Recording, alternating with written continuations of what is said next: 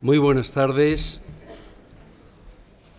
Como todos ustedes saben, se conmemoran, se conmemora ahora el 50 aniversario de la Fundación Juan Marc y con motivo de esta celebración se ha organizado la exposición que tienen recorriendo literalmente toda la parte pública del edificio y las eh, escaleras que hemos denominado Celebración del Arte. Y para esta celebración del arte se ha organizado este curso de ocho conferencias, de la cual vamos a celebrar también hoy la uh, número dos.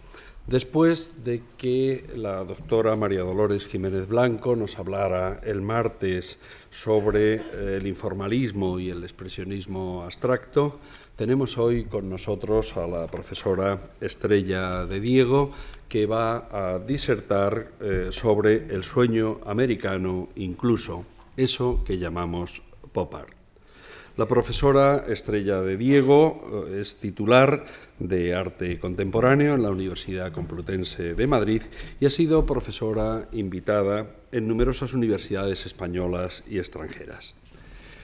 Una de estas invitaciones, muy significativa, es la Cátedra Rey Juan Carlos I de España en, eh, la Universidad eh, de Nueva York, que ha ocupado entre el año 1998 y 1999. Su investigación como historiadora del arte se centra en la teoría del género y en los estudios eh, postcoloniales. Es autora de una buena cantidad de libros y entre ellos vamos a destacar La mujer y la pintura en la España del siglo XIX, editada en cátedra en 1987, El andrógino sexuado, Eternos ideales, nuevas estrategias de género, publicado en Visor en 1992, Tristísimo Warhol en editorial Ciruela en 1999, y un libro que a mí me parece particularmente interesante por su capacidad didáctica, titulado Arte Contemporáneo 2, en cambio 16, que se lee muy facilito y que apunta una nueva historiografía del arte contemporáneo. Y por último, acaba de publicar Travesías por la incertidumbre este mismo año en la editorial 6 Barral. Ha escrito también un libro de ficción titulado El filósofo y otros relatos sin personajes en Ciruela en el año 2000 eh, y ha sido comisaria de numerosas exposiciones que sin duda alguna han visto ustedes porque han sido en eh, las más prestigiosas salas de la capital. Por ejemplo, Los cuerpos perdidos, fotografía surrealista en la Fundación La Caixa en el año 96, a vueltas con los sentidos en la Casa de América de Madrid en el año 99, visiones huidizas en la Fundación Carlos de Amberes, aquí cerquita, en el año 2001, y ha sido también la comisaria de la representación española en la 22 Bienal de Sao Paulo y en el año 94 y en la 49 Bienal de Venecia en el 2001. Indudablemente es la persona, yo creo, más idónea para hablarnos, como va a hacer ahora, del el pop art. Nada más por mi parte y le cedo la palabra. Muchas gracias, Estrella de Diego, por haber, eh, así, por haber aceptado el impartir esta conferencia. Y muchas gracias también a todos ustedes por asistir a ella. No, muchas gracias a ti, Javier Madruelo, muchas gracias al profesor Javier Madruelo por esta amable invitación y, naturalmente, las gracias a la Fundación Juan Marc. La verdad es que eh, siempre es un placer volver a esta que, bueno, hasta casi mi casa, porque la verdad es que eh, no, no, mm, estaba a punto de decir que no, ¿cómo se dice? Que no cumplía yo tantos años, pero desde luego sí en el recuerdo, porque creo que además es muy importante esta celebración, me parece que se puede decir, pasado el tiempo, el papel fundamental que tuvo en la Fundación, en la trayectoria y sobre todo en la, institucionalización del arte contemporáneo en una ciudad como Madrid. O sea, ahora tenemos afortunadamente una enorme oferta, pero realmente el referente que fue y sigue siendo la Fundación creo que es algo que merece la pena celebrar. O sea que no, estoy muy contenta viniendo a celebrar y naturalmente a ustedes gracias por acompañarnos esta tarde. Eh, me gustaría empezar visionando un fragmento de una película más concretamente una película de 1943 de Maya Deren y espero que el vídeo nos acompañe para, para, mm, verlo. Inmediatamente empezaremos un poco, entraremos en materia. ¿Podemos, por favor, intentar ver este fragmento de Maya Deren, si es tan amable?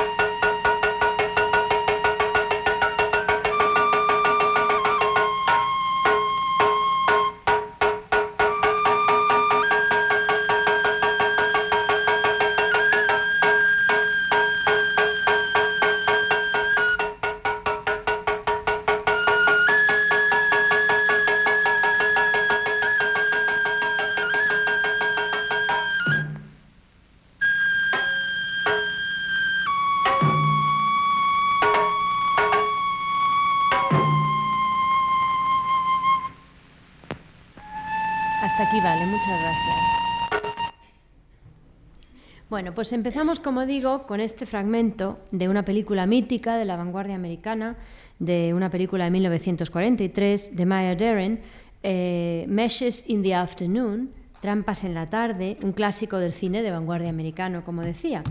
Tanto que más de 10 años o 10 años después, en una crítica aparecida en el periódico neoyorquino The Village Voice, John Mekas, factotum del underground neoyorquino y a través de Andy Warhol, muy próximo al grupo que llegaría a conocerse como pop art, la llamaría con el apelativo de obra maestra, y cito textualmente a John Mekas. Vayan a ver The Shipman si quieren ver un western con un guion bien escrito. Vayan a ver The Blob si quieren ver una película que adoran los artistas beat. Vayan a ver Meshes in the Afternoon de Maya Deren si quieren ver una obra maestra. Hasta aquí la cita de John Mekas en el Village Voice. La película, con tintes autobiográficos, o más bien bordeando el concepto de identidad a través de la protagonista, Darren misma, quien en el sueño pierde los rasgos definitorios del rostro, ahí han visto al principio que el rostro era un espejo, narra la pesadilla de una mujer a partir de cierto incidente sin importancia y el modo en el cual en ese sueño las cosas banales adquieren tintes insospechados. La mujer debe así enfrentarse con esos objetos de lo cotidiano que pueblan nuestras casas modernas y que de pronto se convierten en amenazantes entrometiéndose en la tarde tranquila. Son las cosas sometidas a los designios sombríos y poderosos de lo siniestro, término acuñado por Freud para hablar de lo familiar convertido en extraño, y llega a ser tan fuerte la presión ejercida sobre la mujer por esos objetos, esos objetos en el sueño naturalmente, que abatida por los excesivos desbordamientos, decide suicidarse al despertar, quizás a causa de tantas sensaciones desplazadas. Pero ya se sabe que despertar de un sueño nunca es garantía de nada, y al volver a la realidad esos objetos, transformados en trampas en la tarde, el cuchillo, el teléfono, el tocadiscos, llevan a la protagonista también al suicidio físico en esta película de Maya Deren. Después de la experiencia onírica ya nada va a volver a ser como antes. Yo diría que después de haber saboreado el regusto de lo siniestro, lo siniestro freudiano naturalmente, las cosas nunca van a poder volver a percibirse de la misma forma. Se diría que esta obra, al menos para mí, o lo que quiero plantearles esta tarde, tiene algo de presagio en su cualidad para desvelar la capacidad de transformación de los objetos cotidianos en la modernidad. Esos objetos que nos dan sustos a menudo y son trampas, trampantojos, se diría casi. Hasta es posible que cada uno de los objetos de lo cotidiano moderno esté custodiando bajo su superficie banal. La primera diapositiva la podemos poner, por favor.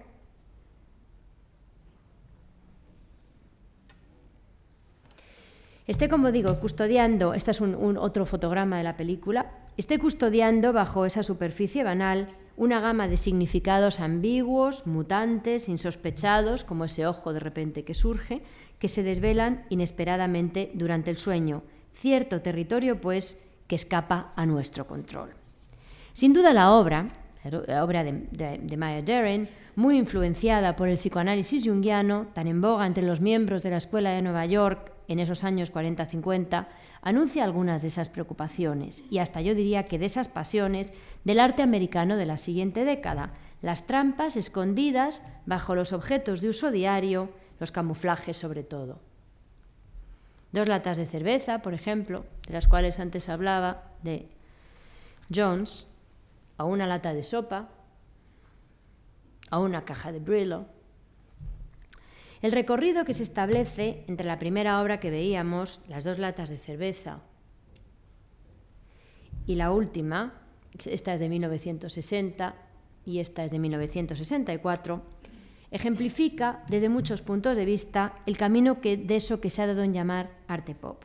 Así, frente a las latas de cerveza de Jasper Jones, hechas a mano, de manera artesanal,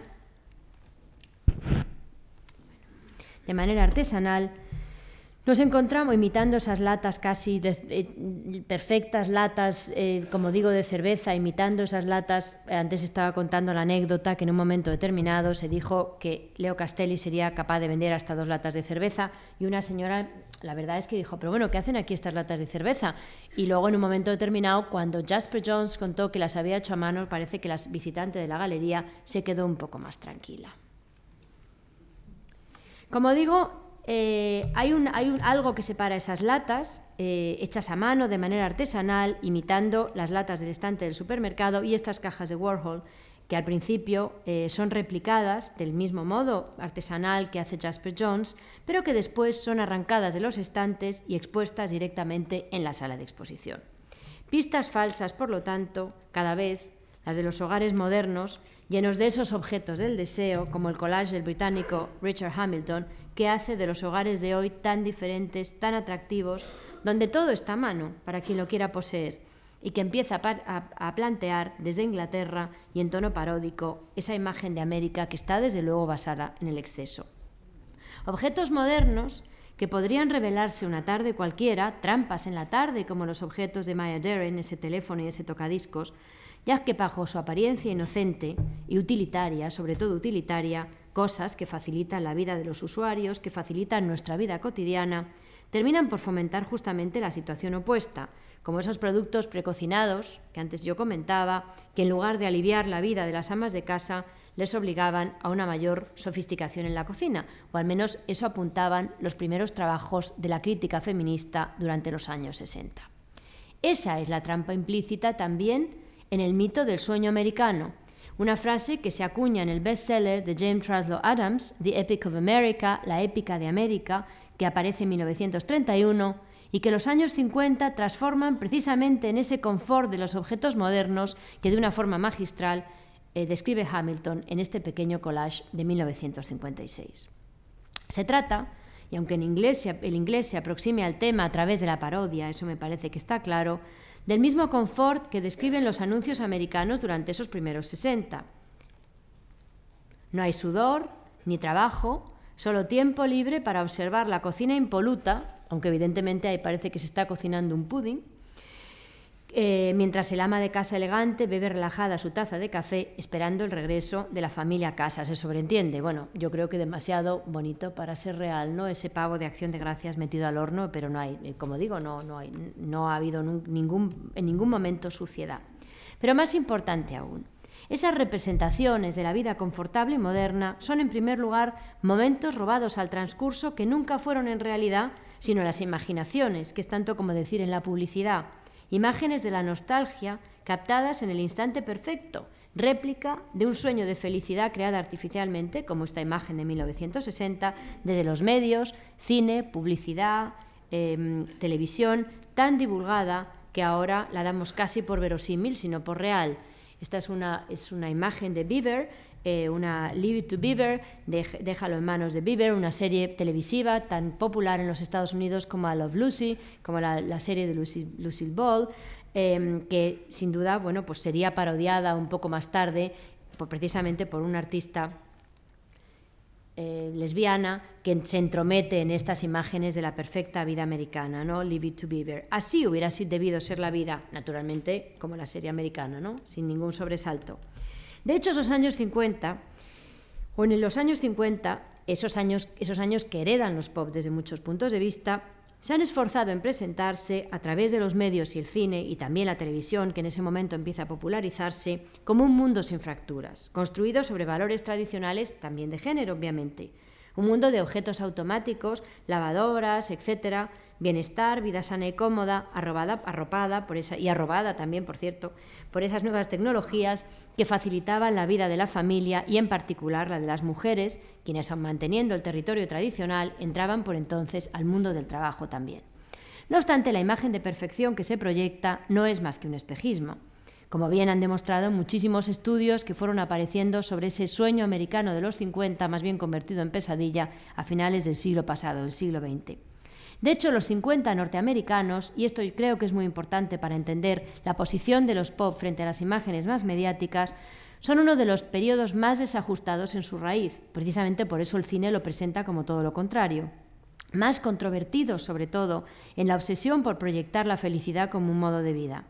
La realidad cotidiana, dicen los sociólogos de esos años, era muy distinta, diametralmente distinta, diría y los medios no hacían sino expresar la forzada unión de esas dos esferas, la pública y la privada, que otros algunos sociólogos como Marshall ven como la respuesta de los americanos a la modernización de un país que iba sufriendo esa modernización, evidentemente, desde mediados del siglo XIX, con el consiguiente final de los estilos de vida tradicionales. ¿no? Por eso, esta parodia de Molnar que yo ponía antes, de 1985. La función de la publicidad se convertía entonces casi en terapéutica, se podría decir, ¿no? Porque trataba de paliar lo que podríamos llamar cierta esquizofrenia americana, asegurando, y cito textualmente, a los lectores que todos los aparentes costes psicológicos de escala podrían ser eliminados. Los americanos podían gozar de los artefactos y estilos modernos sin perder los tranquilizadores lazos emocionales de una comunidad reducida. No en vano, en ese horno supermoderno había un pollo dentro, un pavo dentro, ¿no? De acción de gracias. Bueno, hasta aquí la cita. De este modo, en torno a la mujer se agrupaba la familia, aunque aislada evidentemente del mundo, de esos lazos que, los pueblos pequeños habían tenido siempre, en la casa de las afueras con bastante de jaula dorada, dicen los sociólogos, que terminaba por convertir a esas mujeres en una unidad de consumo, podríamos casi decir, ¿no? Ese mito de la clase media americana, parte de los sueños que también van a heredar los pop, y ahora iremos viendo por qué, referido precisamente a la vida familiar, la togetherness, el estar juntos en la unión familiar, camuflaba en realidad, dicen los estudiosos de, los, estos últimos 20 años, la incomunicación de la familia nuclear que estaba así reunida, pero naturalmente frente al televisor. Ese televisor estaba muy en boga en esos años 50 y no en vano eh, hay una parodia estupenda de Jim Eisman eh, de los de final de los años 80, principios de los 90, en que en realidad hay más televisores que miembros de las familias, ¿no? Pero eso casi casi nos recuerda en muchos casos al mundo contemporáneo, ¿no? Casi tenemos un televisor por persona en, muchas veces en las casas. Esa idea del televisor como lugar de la reunión, que en el fondo, bueno, pues evidentemente los televisores hasta ahora no contestan, pues forma parte de ese mito americano. Como digo, ese televisor tan en boga por aquellos años y presidiendo también el citado Collage Hamilton que veíamos antes, ahí aparece detrás, em, eh, entre, entre la, especie de perspectiva entre el magnetófono y el televisor, mm, capitaneado por esa lata de jamón en conserva, eh, también muy típica de la época, evidentemente. Como digo, el televisor... Em, según muchos, em, eh, puede convertirse o podría convertirse, eso yo propongo al menos, en punto de partida para la discusión sobre el movimiento artístico. Y podría ser el punto de partida también, en tanto protagonista, de esos hogares modernos que son tan atractivos y tan diferentes. Esto es la típica estrategia 60 de camuflaje del televisor, pero no por vergüenza, sino todo lo contrario, ¿no? Es casi el objeto precioso. Puede ser punto de partida, de hecho, desde mi punto de vista, en tanto protagonista de esos hogares modernos que gustaron desde luego mucho a los miembros del pop, aunque fuera para parodiarlos. No solo por las implicaciones con la técnica, que es característica fundamental de la modernidad alrededor de la cual pivotaban confort y opulencia, tan imprescindible en los 50, sino porque el televisor, objeto precioso por su rareza en ese momento, quiero decir, en aquellos años, y a la vez producto industrial en tanto manufacturado en serie, resume, desde mi punto de vista, muchos eh, asuntos que tienen que ver con la fascinante paradoja entre exceso y escasez, que se detecta en buena parte de las propuestas de los llamados artistas pop. Esto sigue siendo una parodia, eh, naturalmente, de, Jim Eisman, que veíamos antes, y se llama Televisión Atomic, Dinner, o sea, em, cena atómica, ya ven ustedes que la bomba atómica está al fondo, y ahí aparecen pues carnes, eh, em, eh, pavo y, pollo, lo que cada uno quiera cenar en, esos, esas bandejas que se inventan para ver delante de la televisión. O sea, nuestra cena delante de la televisión es una invención también de los años 50. De hecho, es en esa paradoja, que vamos a comentar a continuación de manera más detallada, donde se manifiesta la contradictoria relación entre el pop art y la publicidad, que no es nunca replicante y acrítica, pese a lo que se pensaba hace algún tiempo desde determinados sectores. Porque si es cierto que ese cambio que apela al exceso y que empieza a hacerse visible en los 40-50 norteamericanos sirve como punto de arranque para parte de la producción de los artistas ligados al movimiento pop, no lo es menos que ese movimiento pop revisita y reescribe tal exceso de un modo nostálgico o al menos paródico que, desde mi punto de vista, es tanto como decir crítico. Yo diría incluso que en el caso del pop es un falso exceso, una mascarada de exceso, como en este caso. Tanto hay que al final nada uno tiene. Quizás porque debido a esa nostalgia a la cual yo aludía, el pop habla del exceso cuando en los 60 ha dejado ya de ser ese deseo irresistible de abundancia. Los años 60 aparecen de repente mucho más funcionales de lo que básicamente pudieran aparecer los años 50. En pocas palabras, el arte pop transforma la bulimia más mediática de los años 50 en la fría anorexia de los años 60. O dicho de otro modo, se relaciona con la producción de los medios solamente para cuestionarla. Frente a la bulimia de la publicidad, yo he traído aquí algunos anuncios. Bueno, este justo es del año 35, eh, este es del año 26, para que nos hagamos un poco de idea de las sopas Campbell's.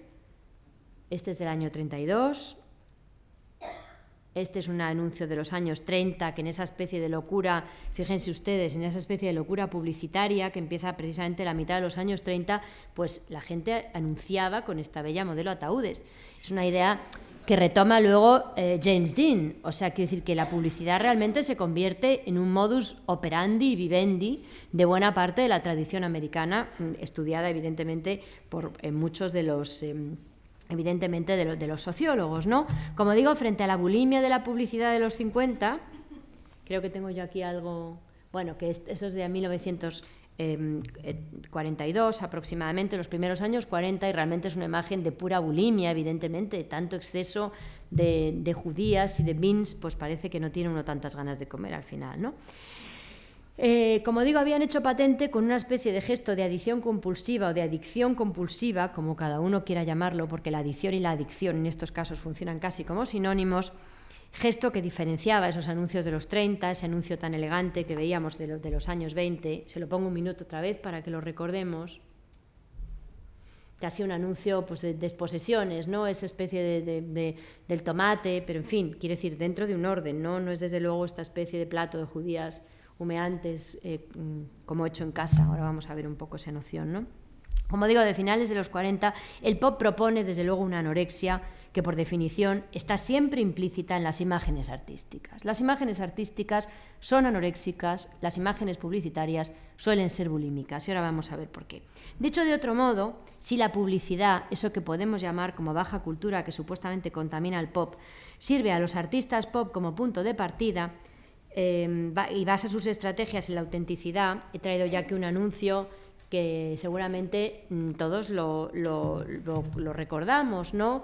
Eh, dice, here, here is the real thing, aquí está lo auténtico, esa idea de the real thing, que es un leitmotiv muy repetido, como si cierto defecto en la realidad cotidiana tuviera que ser remediado por la realidad más auténtica de los objetos para ser consumidos. Esto es un clásico en la Coca-Cola, pues ahora no sé, se llama sensación, no, sensación de vivir, no. Pero en fin, eso es, aquí aparece otra vez la Coca-Cola, con estos personajes también epítome de esa vida perfecta, ¿no? Tan perfecta que casi da un poquito de vértigo, al menos a mí. Bueno, entonces, como digo, em, eh, si la baja cultura basa las estrategias en la autenticidad y en la abundancia implícita en esa nueva fórmula de realidad, los productos de la alta cultura apelan justamente a lo contrario, a la escasez. Y aquí traigo yo un ejemplo. Bueno, esto evidentemente no es la escasez, sigue siendo la, bulimia de Budweiser, donde aparece esta mujer otra vez perfecta, preparando la cena al marido, suponemos, en esa imagen, em, pues treat yourself a little better, o sea, dese usted un homenaje, se podría traducir un poco en lenguaje coloquial, ¿no? En la copa de cerveza y toda la información que los medios siempre conllevan en esa publicidad frente a esta publicidad más o menos contemporánea, donde realmente el Chanel no es Budweiser. ¿no? La idea de esa imagen anoréxica, como digo, eh, los productos de la alta cultura que apelan a la escasez, que es tanto como decir a la exclusividad. Y aquí yo creo que se ve de una forma muy clara. Esa es la idea fundamental de todo el proceso de traducciones entre alta y baja cultura durante esos años 60. Lo escaso sustituye a lo abundante, lo poco reemplaza a lo mucho, diríamos. Y se trata además de un proceso que en el juego de ida y vuelta que establecen las contaminaciones culturales, como esas cajas de Brillo a las cuales yo antes apelaba y que Warhol convierte en arte y que regresan después a la baja cultura en forma de vestido, en este caso son las sopas, epítome de ese objeto precioso, casi frascos de Chanel, como veíamos antes, esas cajas de Brillo que, como digo, regresan a la baja cultura en forma de estos vestidos, esa especie de juego continuo que la alta y la baja cultura juegan una con otra, como digo, em, esa especie de contaminaciones culturales ha ido intoxicando a la publicidad en las últimas décadas con ese regreso a la rareza del producto, a la apariencia de exclusividad, pese a haber sido eh, ser siempre un, objeto producido en serie, una obra de arte por lo que tiene de único que me parece que, enraiza lo exquisito en lo escaso, ya que el publicista más astuto sabe que cada comprador en potencia necesita sentirse excepcional más allá de la marca a la cual tenga acceso su presupuesto. He traído aquí dos ejemplos de Jaime Gorospe, en este caso es un, zapato maravilloso de Gucci que no todos podemos no ya solo comprar, sino ponernos y el objeto se presenta como exclusivo, pero en este caso, bueno, pues en esta foto también de Jaime Gorospe, el objeto mucho más de palmolive, una cosa a la cual tenemos todos mucho más acceso, desde luego, que a esos bonitos zapatos de Gucci, se ha convertido en un objeto especial a pesar de ser un objeto de consumo. O sea que, como digo, la idea de cada comprador en potencia necesita sentirse excepcional y creo que esa idea de convertir el objeto artístico, el objeto publicitario en artístico, es algo que tiene mucho que ver con, esas con esos botes de sopa Campbell que frente a la bulimia de los años 40 se han convertido casi en frascos de Chanel en esta imagen que veíamos de Andy Warhol y las sopas Campbell, convertidas, como digo, en pequeños frascos de Chanel, objetos casi como el maravilloso zapato de Gucci reflejado. Creo que es Gucci, pero bueno, es lo mismo, si no sería Prada, igual de, igual de caro, igual de imposible. Personalmente yo iría incluso un paso más allá. Tal vez esa sustitución de la autenticidad, lo auténtico, the real thing, por la singularidad en las propuestas publicitarias actuales debe mucho al pop, como antes comentaba, igual que buena parte de las poluciones entre la alta y la baja cultura que inundan ahora lo que llamaríamos nuestro campo visual.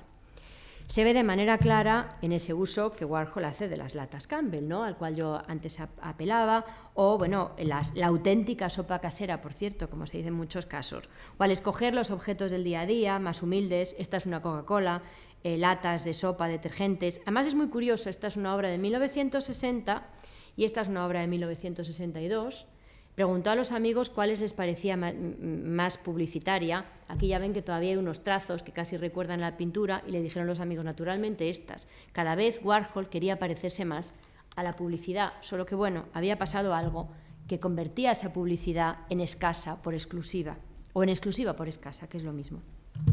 Como digo, todos esos objetos se convertían en arte, y se hacían exclusivos porque se convertían en arte, incluso libres del abigarramiento típico de esa publicidad de los 40-50 que hemos ido viendo, Warhol devolvía a los artefactos de lo moderno su esencia específica de unicidad, de exclusividad, decía yo antes, por el mero hecho de haber sido elevados a la categoría de obra artística. Estas Coca-Colas nada tienen que ver con el resto de las Coca-Colas. Los objetos no es que fueran para él eh, preciosos de partida, ni muchísimo menos, sino que se convertían en tales después de representarse en la superficie de la obra, exactamente igual que el anuncio de Palmolive de Jaime Gorospe que veíamos hace un momento.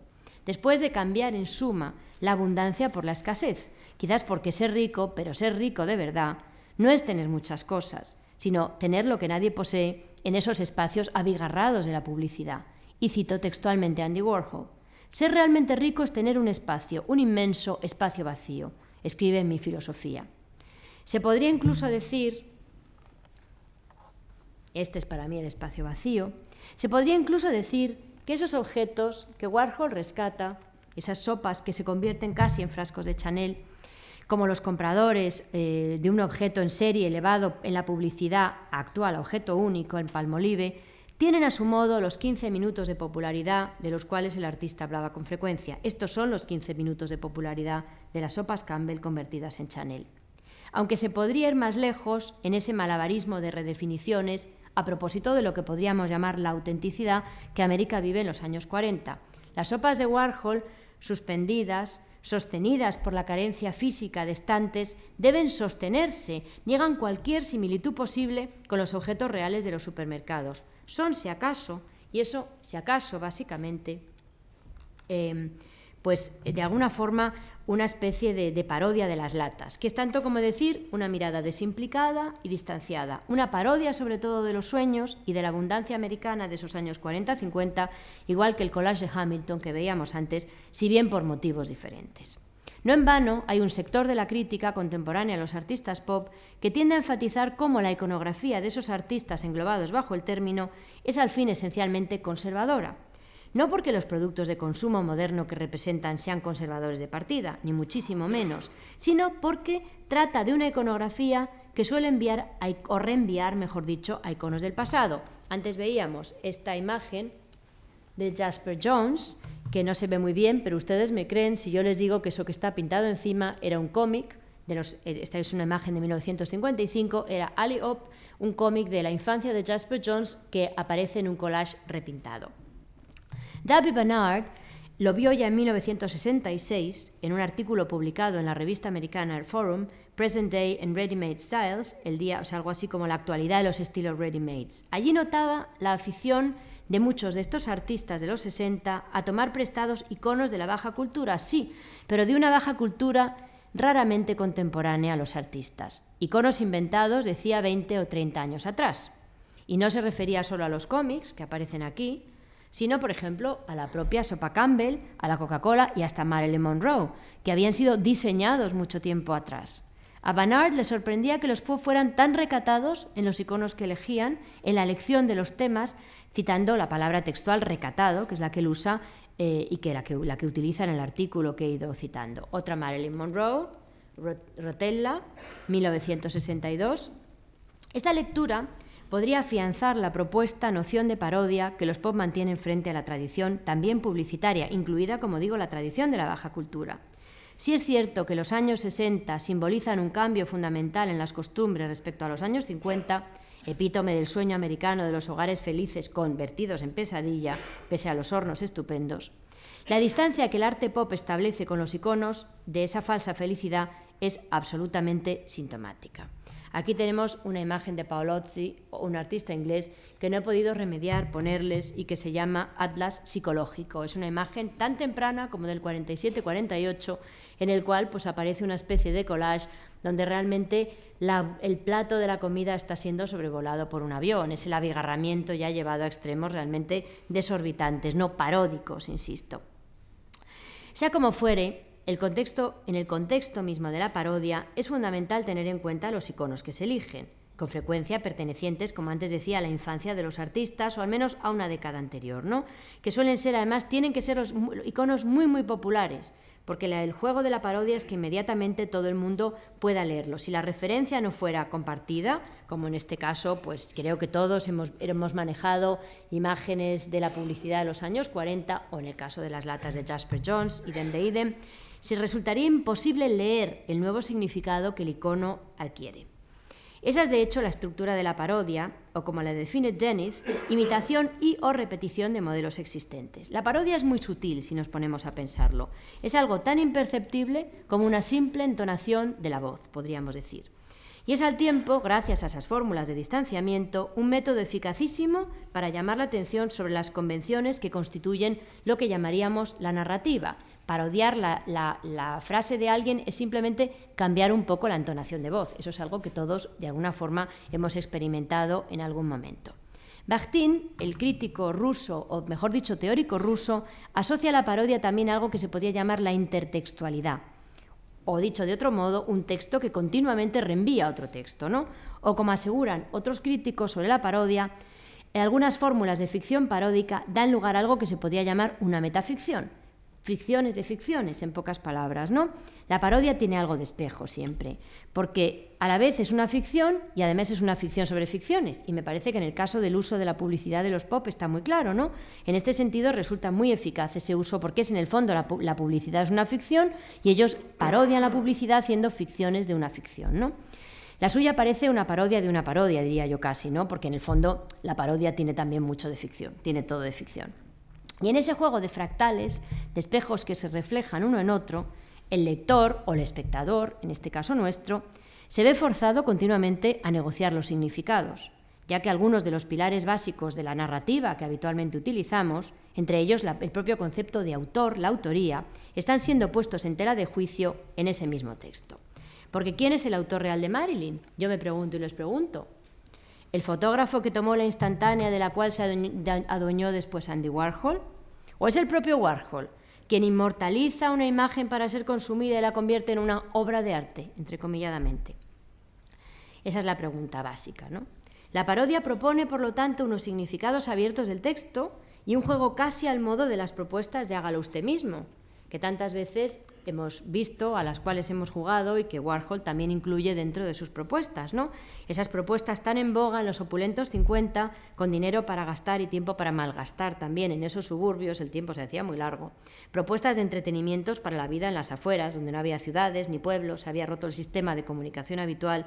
De, iconos de ocio impuesto y moderno que años más tarde David Hockney reconstruye en las fabulosas piscinas que vergüenza da poner ninguna diapositiva con la maravillosa imagen que tenemos abajo. Pero bueno, paisajes codificados para gentes sin sentido del color, como en este caso, estas flores warholianas, y pasos de baile controlados al centímetro para gentes que no te poseen sentido del ritmo, pasar el rato en los suburbios, ¿no? En este caso es este tango, está incompleto, pero, yo, pero en la fotografía falta un pie, o sea que estaría incompleto, pero no tan incompleto en este, este tango, ¿no?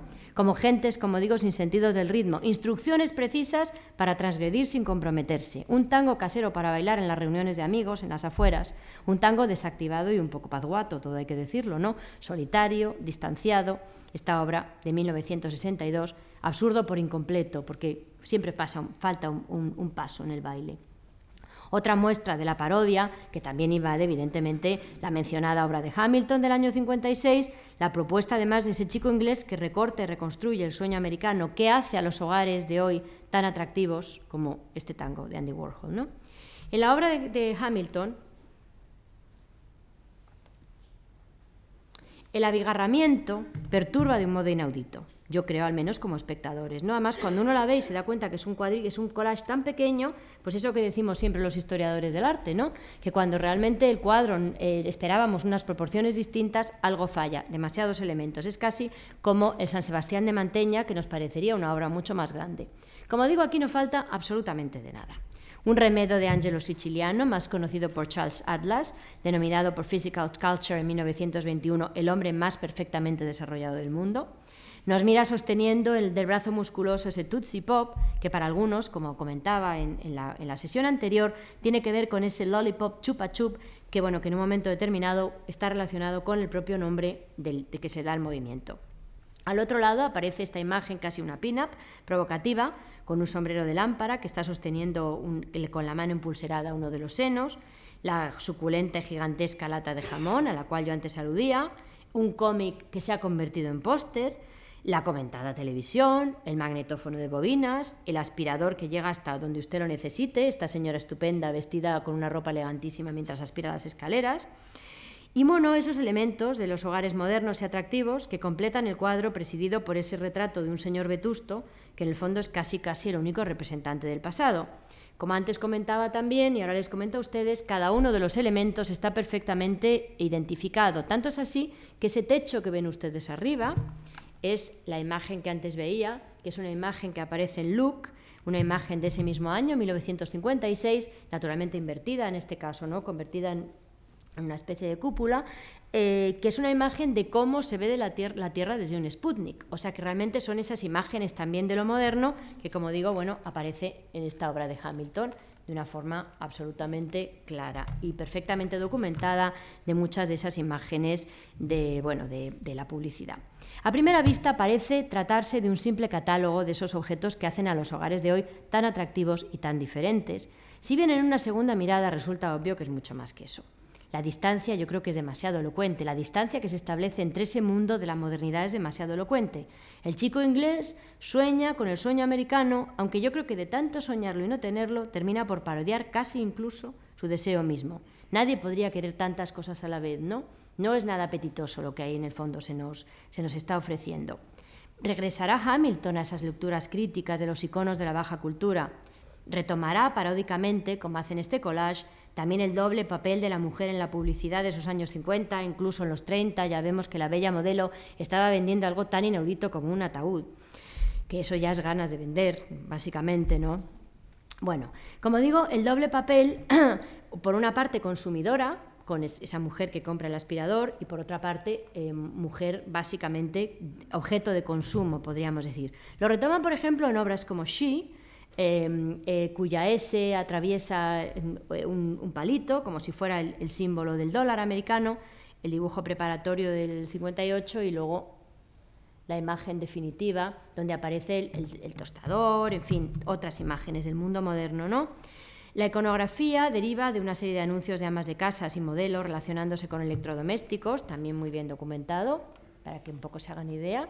Aquí aparecen esas imágenes que va retomando em, eh, Richard Hamilton en, este cuadro She. Y bueno, pues son los anuncios que usa como fuente de la obra, como el propio artista explica. En el mundo de la publicidad, la mujer proyecta una imagen de sexualidad fría y controlada, pero es al final solo un accesorio, una extensión del producto. Hasta aquí la cita. ¿Qué es más sensual, la mujer electrodoméstico? Se pregunta él, ¿no? También otros artistas pop, como Alan Jones, otro inglés también, participan de la lectura publicitaria o, mediática, más mediática de las mujeres, con esas elegantes esculturas de finales de los 60, iconografía sadomasoquista de algunos de los cómics más populares, también contemporáneos, eh, mujeres fetichizadas, vestidas con estas eh, ropas rituales, suspendidas sin contexto y por lo tanto fantasías como las que presenta la publicidad. Incluso Besselman, antes yo comentaba, como tuvimos ocasión de ver aquí una excelente exposición de Besselman, donde aparecen estas, estas mujeres también sin ojos, labios, que se refieren al anonimato de la publicidad. Y además es muy curioso que son cuadros de desnudos, en este caso también el desnudo y básicamente la primera línea los helados, otra vez la idea de la bulimia, la comida, mm, la idea de la, del exceso, en pocas palabras. No basta un helado, sino que tienen que ser shakes y helados y batidos y zumos, todo, toda esa bulimia publicitaria que traslada en tono irónico a una obra que por otra parte no es en absoluto realista. ¿no? Como digo, es muy curioso porque además a estos desnudos americanos los numera número 1, número 5, número 27, etcétera, casi como si fueran las pinturas abstractizantes de Pollock, que son imposibles de llamar sino por números, esa casi ese juego de la idea de la serialidad que yo creo que aparece muy claramente en Besselman. Como sucede con Besselman, en la obra de Hamilton se está monumentalizando, y volvemos al pequeño collage, monumentalizando la vida corriente de esa burguesía. Y lo hace además del modo perverso en que suelen hacerlo siempre los pop enfatizando la pintura misma, o en este caso el collage mismo, como una especie de objeto táctil, ¿no? la idea de que, esto hay que hacerlo a mano, porque son trozos de, revistas pegados. De hecho, ese valor casi artesanal que tiene, por ejemplo, el collage del 56, podría permitir comentar algunas de las diferencias entre los pops ingleses y los pops americanos. Incluso esa obra She, que ya han visto ustedes, vamos a regresar un minuto a ella.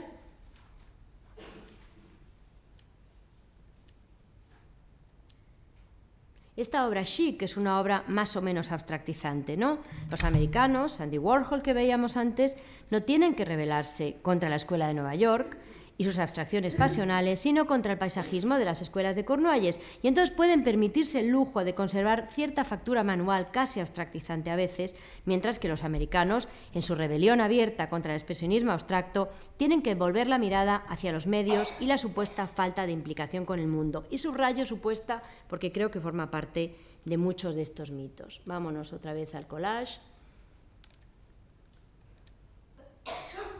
Bien, de todas maneras, me parece importante insistir en cómo en ninguno de los dos casos esas relaciones con la publicidad son literales, sino que son siempre juegos de ida y vuelta, como he venido diciendo, y no me canso de insistir sobre este punto. No solo porque el pop roba los iconos de la baja cultura y los convierte en alta cultura, como ya hemos visto, y luego a su vez los devuelve a la vida cotidiana con una nueva significación, ya no es Marilyn, icono impoluto de la cultura popular, sino que realmente cuántos de nosotros podemos ver a Marilyn Monroe sin estar viendo a la Marilyn Monroe de Andy Warhol, ¿no?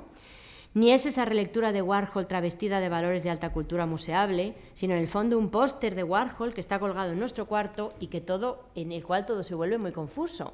En el fondo, pues un artista apropiacionista de los años 80 norteamericanos, Louis Lawler, que hacía una foto de la foto de Andy Warhol. En el fondo era una obra original porque no era una copia de un negativo, sino que volvía a hacer clic, ¿no? En el fondo es un juego de, más que de semejanzas, de similitudes, un, sistema un poco abierto en el cual en el fondo no hay realmente un patrón o un patrón único y no hay unas jerarquías. Precisamente es Foucault quien aborda, con la lucidez que caracteriza al filósofo, la diferencia entre semejanza y similitud, que me parece muy muy apropiada para explicar algunas de estas cuestiones que a mí, y espero que a ustedes, me intrigan del popar. ¿no? Lo hace además en un ensayo sobre Magritte, que se publica al principio de los años 70 y que termina con una frase que me parece que es muy curiosa porque está llena de alusiones. Años 70, filósofo francés Michel Foucault.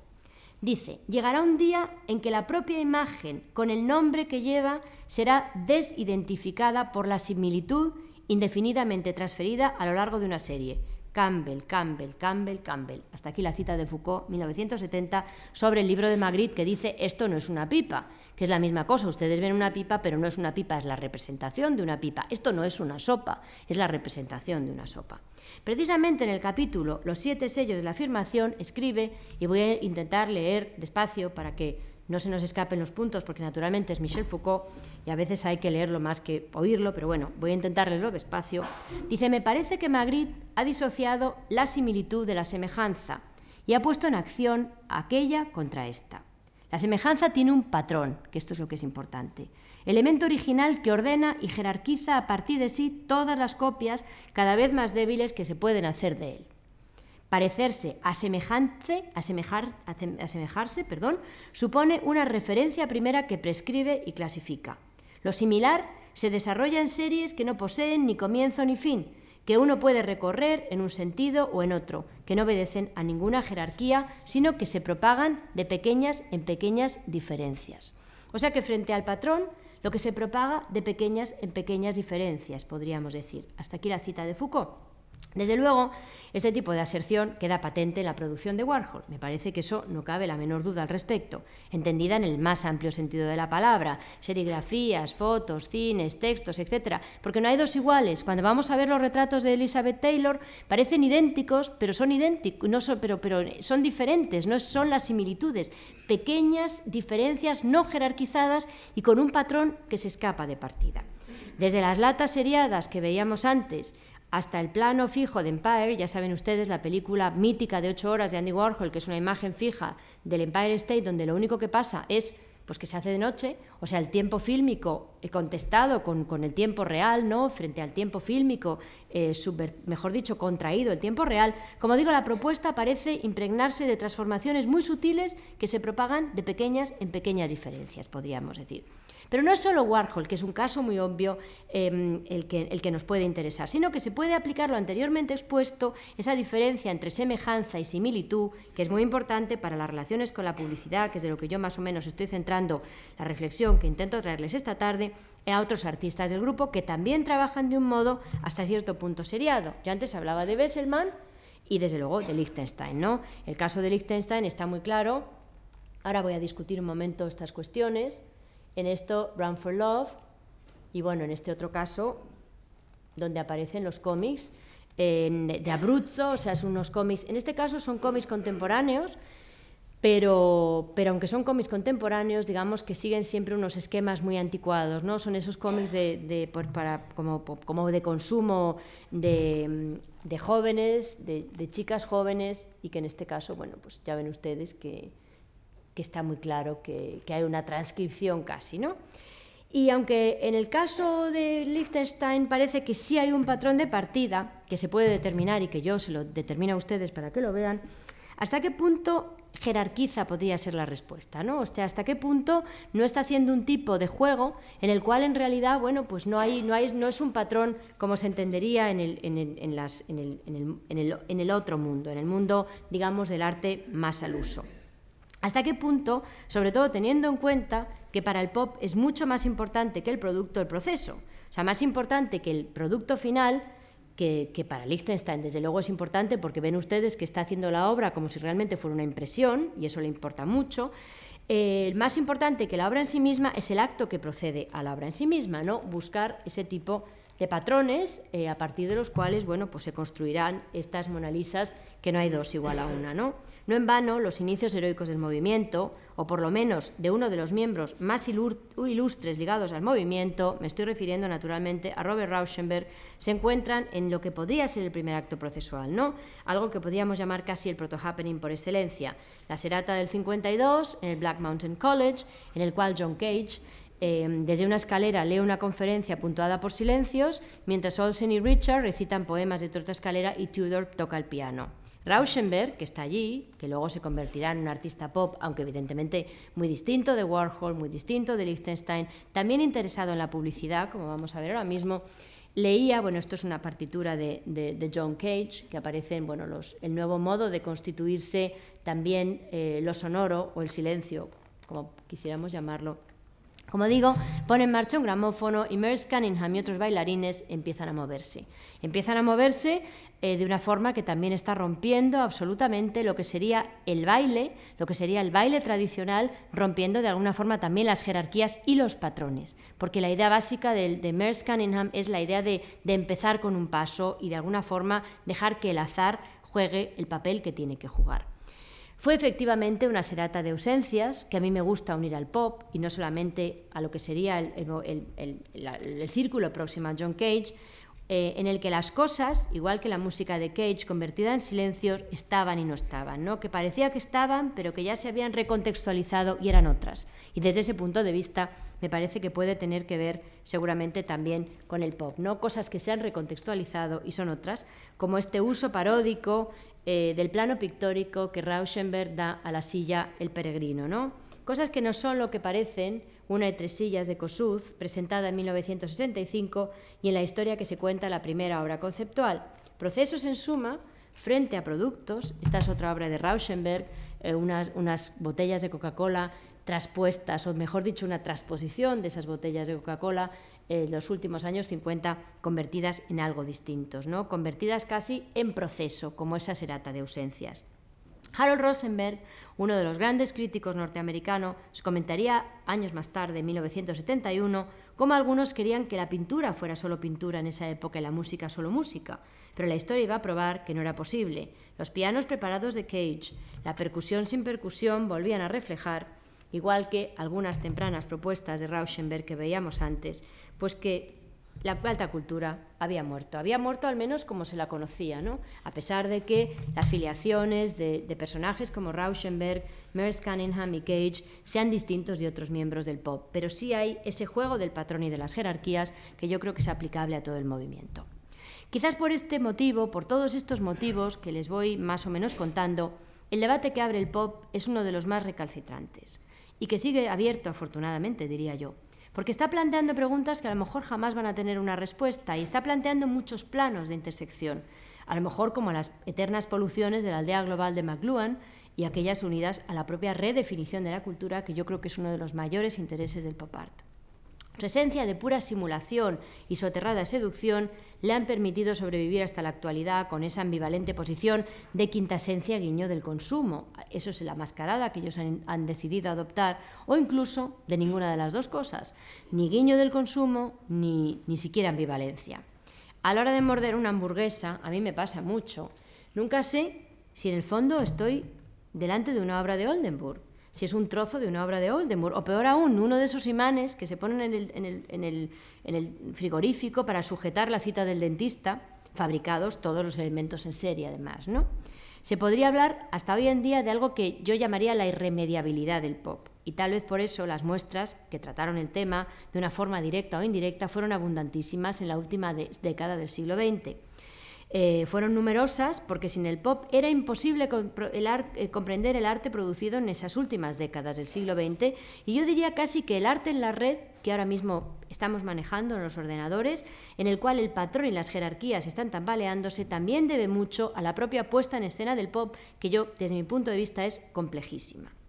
Tal vez por esta razón, cuando en el año 1991 los visitantes de Nueva York eh, paseaban por el MoMA, descubrían entre sus muros un impertinente escaparate lleno más o menos de esta repostería de plástico que ven ustedes aquí, ¿no?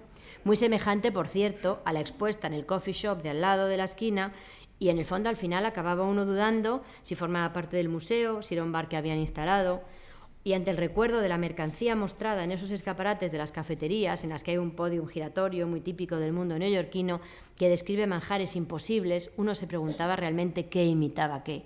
Si, los manjares de, de los coffee shops estaban imitando este magnífico escaparate de Oldenburg en el MoMA. Naturalmente, dicho escaparate formaba parte de esa muestra, que fue una muestra sonadísima y que siguió animando el debate sobre la alta y baja cultura incluso meses más tarde. La exposición cuyo comisario fue el malogrado eh, el difunto Kirk Barnadow, también eh, uno de los comisarios de otra exposición mítica del MoMA, la, de, la del arte mm, em, no occidental, se llamaba High and Low, alta y baja, y no se centraba del pop, en el pop solo de forma específica, pero en fin, trataba muchas cuestiones relativas a la alta y baja cultura que reconducían el pop con la inexorabilidad que el pop mismo genera. Algunos meses más tarde, quizás para refrendar la historia y sobre todo para sistematizarla, la Royal Academy de Londres ofrecía una muestra de aquello que el pop fue, debió ser y pudo haber sido que viajaría luego al Reina Sofía en Madrid. Esta muestra, que comisarió Marco Livingstone, Aquí está otra vez nuestro amigo, eh, además en una época en que no se puede fumar, creo que estas colillas gigantes están más que, son más que idóneas. También otra parodia a la lettre. Como digo, esta muestra, eh, comisariada por Marco Livingstone, se centraba en cuatro grandes áreas que dividían varias posibilidades. El pop americano, el pop inglés, un pop europeo, inserto en el deseo de ser pop, y luego un fenómeno que se llamó entonces neopop. Este es Blake eh, on the Balcony, otro de los artistas americanos, eh, perdón, ingleses, donde aparecen, bueno, pues ya pues un tipo de, iconografía eh, muy distinta, por ejemplo, de la que están haciendo los americanos en el momento, apropiándose de todas esas imágenes. Y como digo, luego un neopop, que no sé si al final he traído alguna muestra de neopop, no, un neopop que vamos a ver después y que Seguramente, bueno, se llamó así para tener un vocabulario común a la hora de denominarlo Pinto de ciertas propuestas producidas en los años 80. A través de esas cuatro grandes áreas de la exposición, que casi era una especie de epítome de, bueno, de la revisión del pop en ese momento, que recogían las obras de los artistas más representativos del movimiento, la muestra trataba de recordarnos algo que a menudo tendemos a olvidar. El pop no solo se desarrolló fuera de los Estados Unidos, sino que Gran Bretaña contribuyó fuertemente a sus presupuestos, sobre todo desde el Instituto de Arte Contemporáneo de Londres, incluso en la generación del fenómeno.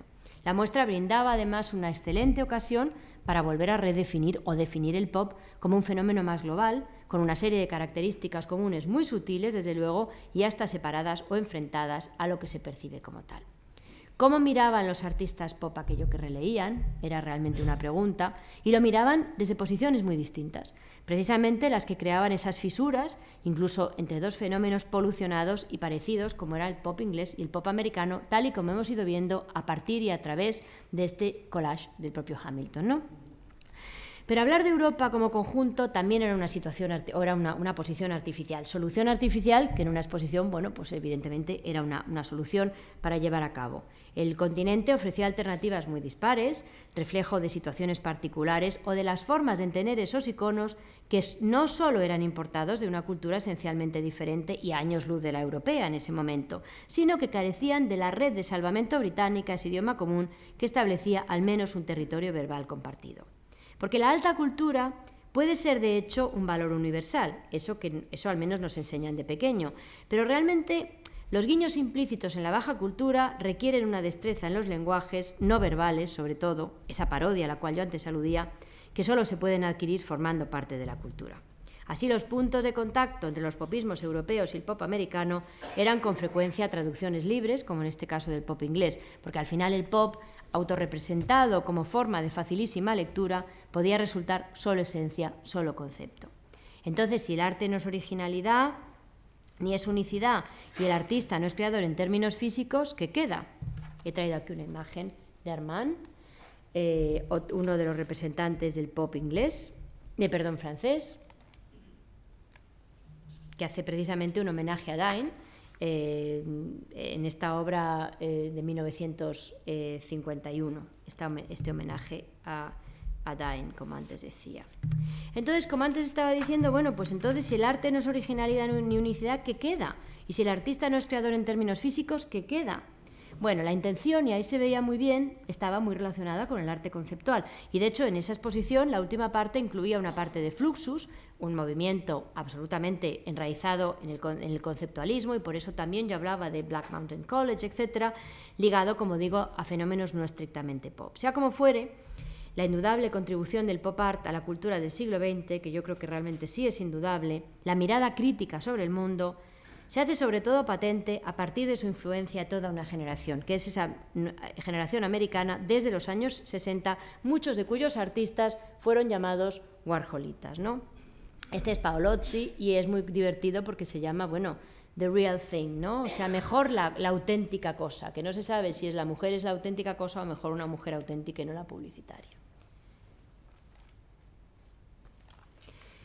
Probablemente a través de la lectura de, algunas de estas obras, en este caso de Cindy Sherman, se hace patente la verdadera esencia conceptualizante del movimiento, que yo creo que es lo que, lo que realmente interesa, ¿no? esa especie de distanciamiento sobre la realidad. De hecho, trabajos como este de Cindy Sherman, enraizado en prácticas popizantes, en tanto hibridizaciones entre la baja y cultura, muestran esa clara aportación procesual del pop. Esta foto, Steel número 21, que yo creo que es una de las más interesantes de Sherman, de 1978, y es curioso que el artista utilice el, término still, literalmente em, eh, mm, foto fija, lleva un paso más allá toda la parodia de los pop, ¿no? Está recreando ya también una escena de los 50, según pueden ver ustedes, como nos permite adivinar la indumentaria de la mujer. Está hablando de esa mujer que es una unidad de consumo, ya una mujer que trabaja, una mujer, una career girl, como dice Crimp. Y bueno, evidentemente los rascacielos son la pista que nos permite construir la escena. Sin embargo, una mirada más atenta revela una segunda función para esos rascacielos, muy típica del cine. Inmensos, amenazantes, algo está pasando. Vamos a seguir mirando un momento. Se trata de una fotografía escenificada, eso me parece que es bastante obvio y se ve a través de las sombras, hay un póster detrás. Nunca podríamos pensar que estamos ante una foto que transcribe literalmente la realidad. La foto tomada de repente, pues evidentemente es una realidad sintagmática, es una realidad cinematográfica donde hay un antes y un después técnicamente hablando. En la tan comentada cualidad de, objeto y sujeto de su propia obra, ya saben ustedes que Sidney Sherman actúa más como performer, no actuaba más como performer, ella organizaba la escena y luego la máquina hacía el clic. Sherman en el fondo Em, conoce el peligro que está fuera, y debe, pero debe aparentar no conocerlo. En cierto modo es casi la paradoja de Diderot, ¿no? No solo, solo a través de la cabeza fría, dice Diderot, sin pasiones, conociendo en este caso la fuente, que la fuente del terror es consensuada, es posible construir al personaje y sobre todo arrastrar al público hacia ese lugar de la verosimilitud. Es el kabuki, es otra vez el cine, y hasta cierto punto hay parodia implícita en tanto mirada distanciada. Desde muchos puntos de vista, yo diría que Sherman llega a la propuesta de los pop un paso más allá, como antes anunciaba. También ella, como sucede en toda parodia, exigía de nosotros, de los espectadores, cierta complicidad, o lo que es lo mismo, compartir los códigos de lectura. Quizás alguien que no conozca un fotograma del cine negro puede entender esta obra solo hasta cierto punto. Lo mismo se podía decir de otra, de otra Warholita Sherry Levine, una apropiacionista que en este caso hacía una foto de una foto de Walker Evans y como ya hemos consensuado que el click es la foto, la firmaba con su nombre. Pero si no sabemos que es Walker Evans, malamente podemos entender por qué esta foto está firmada. El arte de los 80, desde luego, era un arte instalado en la alta cultura y también esto debe mucho al pop, sin duda, ¿no? Que a veces se disfrazaba de baja cultura, bien es cierto, pero solo como trampa del lenguaje, exactamente igual que el pop. La apropiación de signos de otros medios, de otros tiempos, de otras culturas, de otros estratos sociales, estaba tan connotada que requería un control sofisticadísimo sobre cada una de las viejas significaciones. No eran los típicos préstamos de la baja cultura, y desde luego el que mm, así lo crea se estaba equivocando. Los artistas de los 80 conocían la significación de todos y cada uno de los signos a los cuales apelaban, exactamente igual que los pop. La conocían y la manipulaban muy bien, también exactamente igual que los pop, porque mirar no bastaba. Ese fue el motivo, seguramente, por el cual, y al tiempo que la citada muestra de la Royal Academy, había esa cuarta sección que yo antes anunciaba en la Serpentine Gallery de Londres, que se centraba en la herencia del pop, objetos para la casa ideal, ¿no? para el hogar ideal, podríamos decir, que también comisariaba Marco Livingstone. El mismo título de la muestra, esos objetos para el hogar ideal, parafraseaba el comienzo del pop a través de esos hogares modernos de Hamilton y reprendía el camino abierto en el año 56. En este caso es la Vier, este frigorífico, que desde luego, bueno, tiene mucho que ver con ciertos frigoríficos warholianos, ¿no? Como digo, aunque se supiera en los años 90 que el sueño había fracasado y fuéramos capaces de comprender o reinventar la ironía implícita en el pop, pese a la obstinación chic de Warhol en negarla. Mejoras en el hogar, como este frigorífico pintado de acrílico, objetos eh, de Steinbach, decoraciones un poco Halloween, Sistemas de signos, como por ejemplo este de Kruger o algunos de Halley, eh, entre otros, volvían a reincidir en las relaciones incestuosas entre arte y medios de masas y naturalmente el consabido debate entre réplica y original. ¿no? En este caso, este, esta no es Warhol, sino que es, una, un, es Bilbo haciendo una foto de las fotos de Warhol. ¿no? No, hay, no, hay, no hay dos iguales en este caso tampoco. Esa era, una vez más, la parodia del deseo de felicidad o en precio que lanzó la oficialidad de los 50 y que sufrieron o admiraron los pop. Eso tal vez no llegaron a saberlo nunca, pero en fin, de todas formas ahí estaba de alguna manera, ¿no? Y si lo supieron, pues seguramente lo plantearon, como en este caso eh, Bilbo, del modo ambiguo que siempre requieren estas situaciones incómodas. Por eso encasillar al pop dentro de una categoría que podríamos llamar pintura figurativa o hasta vuelta a la figuración tras el expresionismo abstracto, a mí me produce cierto vértigo y cierto casi pudor, diría yo, ¿no? Sobre todo por las conclusiones a las cuales puede llevar este tipo de aserción.